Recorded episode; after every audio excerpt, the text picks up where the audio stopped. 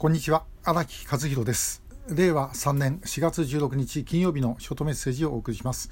えー、今日は3時から千葉市内で、えー、ライブをやります。古川典子さんそれから関谷敏子さん遠島遠山恒子さん、えー、峰島秀夫さんのことに関してですね、ライブを行います。特定失踪者家族会の事務局長で、調査会の副代表でもある竹下玉次さんにもご一緒していただく予定です。ぜひご覧ください、えー、今日話するのはあの拉致問題と情報戦という話なんです、えー、まあこれも山ほどいろんなことがあるんでですね、えー簡単に、ショートメッセージだけで1回で済むような問題ではもちろんありません。いくつかの例を申します。例えばあの横田めぐみさんがあ金正恩の母親であるというような話がありますね。これなんか例えばあの、えー、もともと横田さんがあの皇室につながる系あのなんかこう血筋だとかですね、そんな話なんかといろいろごちゃごちゃになって流れてるみたいです。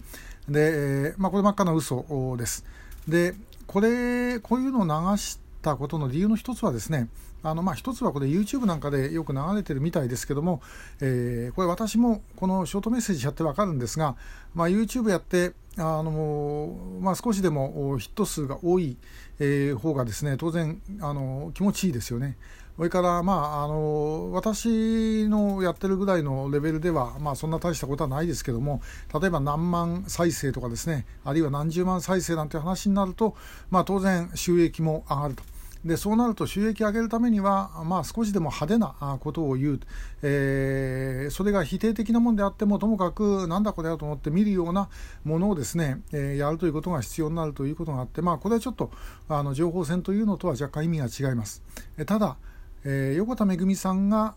金正恩の母親だという情報というのはこれはおそらくその、まあ、全部か一部か分かりませんがコヨンヒの存在を消そうという考え方があるんだろうと思います。これはコヨンヒは在日の出身です。えー、それを北朝鮮の中では、まあ、徹底して隠しているで表に出そうかと思ってですね映画作ったことあったんですけども結局反対が多くてできなかった、えーまあ、要はあの在日の息子だなんて話になるとそれだけでですねあの北朝鮮の中でなんだこいつはというふうになってしまうと、まあ、これひどい話であの本当だったら、まあ、ある意味で言うとですねあの在日の踊り子が最高指導者のかみさんになったんですから、シンデレラストーリーなんですけど北朝鮮ではそういうわけにいかないと、まあ、それだけ差別が激しいということでもあります。で、え、そういうことで、まあ、それをこうごまかすために、え、そういうようないろんな情報を流すとこれはあの、えー、いろんな情報を流してあの本物の情報をですね分かりにくくするっていうのはよくやる手、です。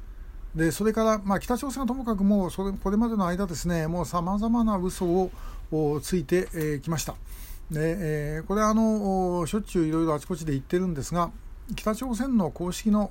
報道とか発表これはですね、まあ、最初はともかくこれ全部嘘だと思って聞いた方がいいです。で全部嘘だと思って聞くとですね意外と嘘の中に、えー、なんでこんな嘘をつくんだろうというふうに考えると意外と正直にあの困ってるとかですね、えー、内部に敵がいるとかそういうことが分かるような話をしてます。えー、ですからこれ真に受けてですねそう言ってるからそう思ってんだろうなんてことは、まあ、絶対に思うべきではないということです。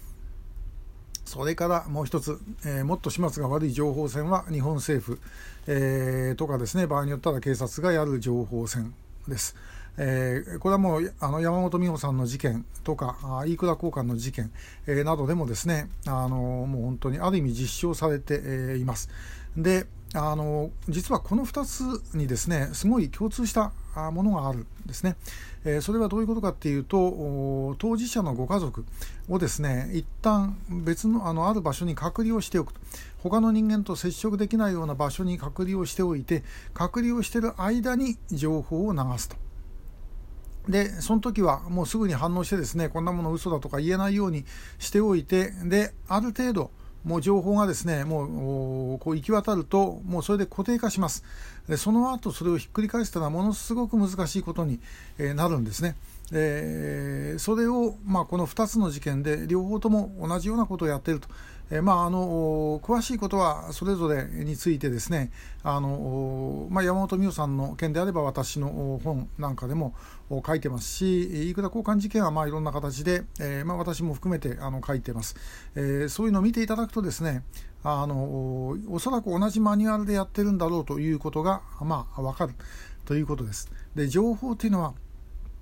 一番最初に出した情報っていうのはですねもう圧倒的にあの強い力を持ちます。でそれをひっくり返す。でそこでですねあの最初に出した情報で、えー、イメージが固定されてしまうとそれひっくり返すというのはものすごく大変なことになります。そう簡単にはできないです。だからあのそういう意味で、えー、これをですねや、まあ、先にともかくやる先手必勝ということなんだろうと思います。こういうのもおそらくなんかあのどっかに誰かマニュアル持ってるんだろうなと思うんですが、まあ、私もおかげさまで、えー、四半世紀この拉致問題やってきてですね、えー、そういうことについてはいろいろ勉強をさせて、えー、もらったということです。まあ、情報はともかく早く出すということがあの必要なんだろうと。いうことですね。えー、まあ、あの我々は、まあ、ここでやっぱりこうやってきて、経験則ではありますけども、だいぶそれには慣れてきたということがありますんで、まあ、これから先もそういうような動きがあればですね、えー、逆にある程度感知しやすい。で、まあ、それに対してですね、え、戦っていくことも可能であるというふうに思ってます。えー、皆さんも様々な形で情報戦というのは行われます。別にこれ拉致のことだけではないし、えー、その外国の当事者、あるいは日本国内の勢力、そして、えー、日本政府も含めてですね、そういうことをやります。えー、一度はこの情報は本当かということで疑ってみる必要もあるのではないだろうかというふうに思います。えー、もちろん私がこうやって喋っている情報も本当かどうか、あまあ、ぜひ疑ってみてください、えー、今日もありがとうございました。